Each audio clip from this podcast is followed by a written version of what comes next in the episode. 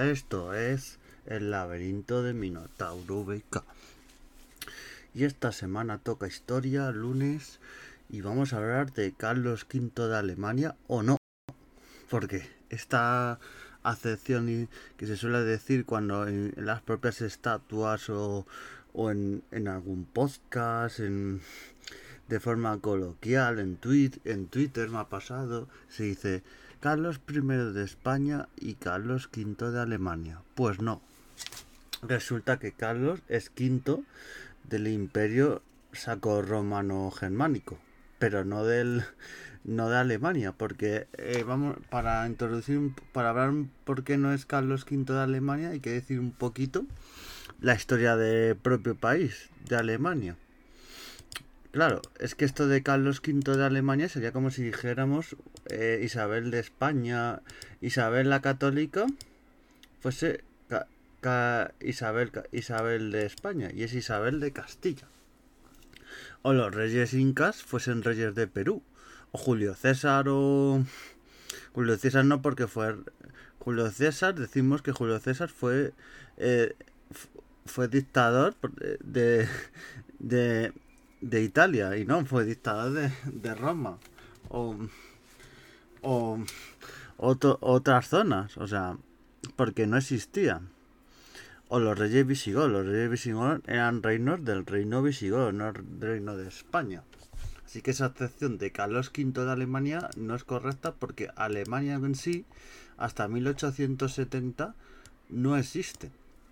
Lo que existía en la época de Carlos Magno existió el imperio carolingio y luego ese imperio se dividió en dos, en la parte de Francia y la parte oriental. La parte oriental de ese imperio francés luego se, se llamó el imperio saco-romano-germánico y es de esa parte de la que de la que Carlos V es emperador, pero no es de ninguna forma rey, porque eh, eh, no es de ninguna forma rey de Alemania, es emperador de, de, del Sacro Romano Imperio Germánico. ¿Qué, era este imperio? Que hablaremos de reyes y eh, más en concreto y emperadores de este imperio, porque no, no todos eran emperadores ni reyes, porque es una cosa muy compleja, lo del Sacro Imperio Romano Germánico, que duró desde, 18, desde el 800 hasta el 1800, hasta la época de Napoleón, en la que ya se disuelve este imperio saco romano-germánico y luego ya a partir de ahí, más adelante, como consecuencia de eso, en 1870, se, se funda ya lo que es Alemania en sí. Ya si era un reino unido de Alemania, de todos los alemanes.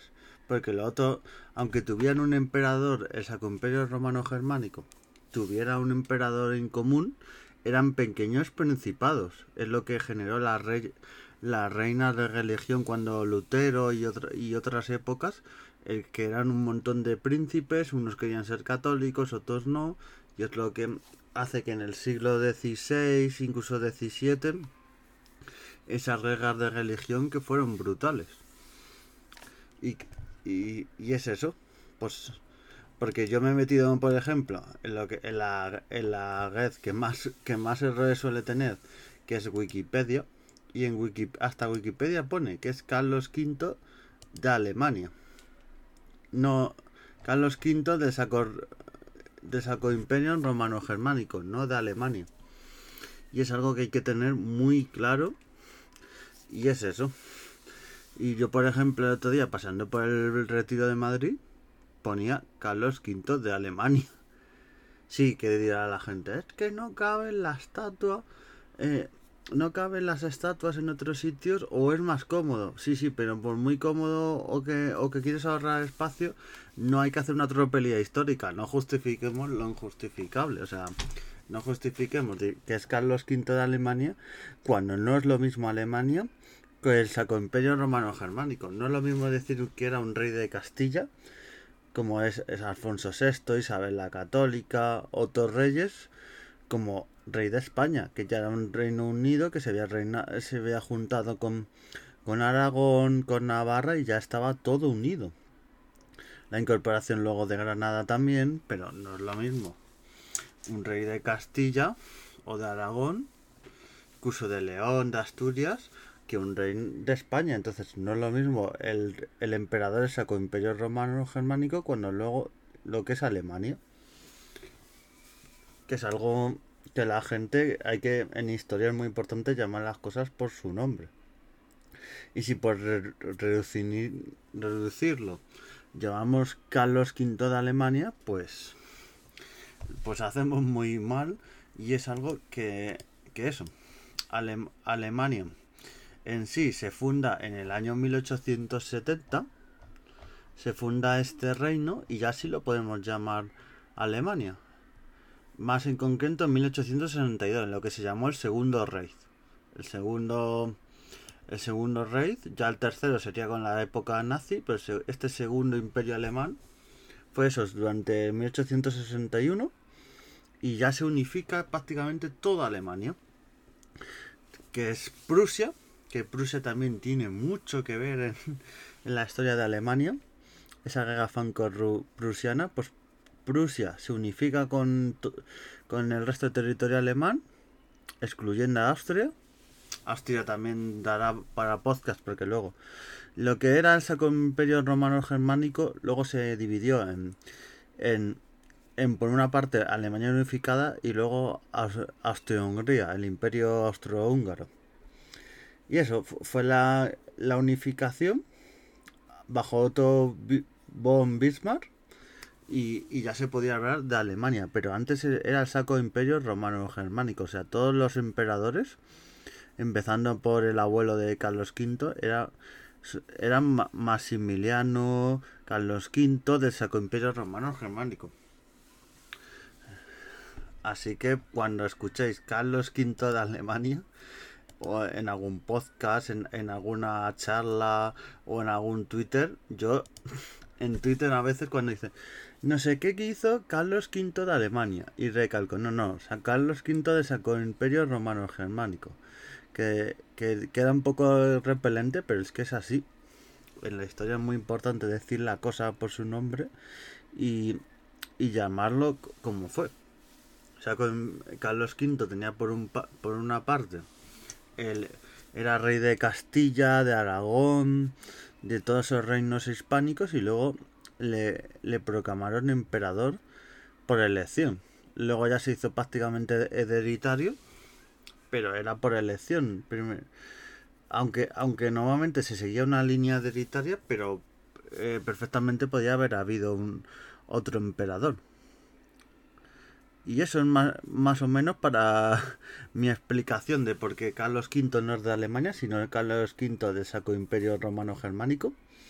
Un imperio que tiene muchísima historia, aunque en muchas épocas de la historia tampoco ha tenido tanta influencia, iba poco a poco. Fue, fue para hacer un resumen que ya hablé en otros podcasts de su fundación de este imperio y de, y de los emperadores más importantes. Fue un título que le dieron en su día a Carlos Magno para proteger a la iglesia. Eh, en la iglesia estaba aguciada por normandos y por, y, y por otros territorios que la aguciaban, porque la iglesia y el Vaticano no eran independientes. Entonces le, ayudó Carlos Manos, le dieron ese título y luego, y luego le salió el tiro por la culata, porque luego muchos emperadores usaron ese poder para ir en contra de la iglesia e incluso proclamar papas. Había, había muchas veces que había incluso dos o tres papas, porque la iglesia proclamaba uno cuando se moría el anterior. Y claro, el emperador decía que si no le gustaba y ponía el propio y ya teníamos lío montado que es algo que pasaba mucho. Había muchos emperadores que iban en contra de la iglesia. Bueno, para, para ejemplo, el propio Carlos V. Carlos V eh, tuvo una revuelta de, del Papa en ese momento. Y así el, el famoso saqueo de, de Roma o saco de Roma, en el que tropas mercenarias alemanas se fueron se, se fue todo de madre y, empezaron a, a, saquear la propia ciudad de Roma, incendios, el, el Papa se tuvo que, refugiar en su castillo de San Angelo, o sea, se lió, se lió muy grande por esas discrepancias que aunque, aunque se, se tenga el título de, eh, emperadores del saco romano-germánico, imperio, pues siempre se han llevado muy mal los emperadores en muchas ocasiones. En otras se han ayudado, pero en otras se han llevado súper mal. Los emperadores y los papas. Y bueno, eso es más o menos lo que tenía que decir. Si os dicen Carlos V de Alemania, recordad que no, que es Carlos V del Sacro Imperio Romano Germánico. ¿Vale? Tenedlo mucho en cuenta. Y bueno, nos vemos próximamente y a hacer historia. Un saludete y adiós.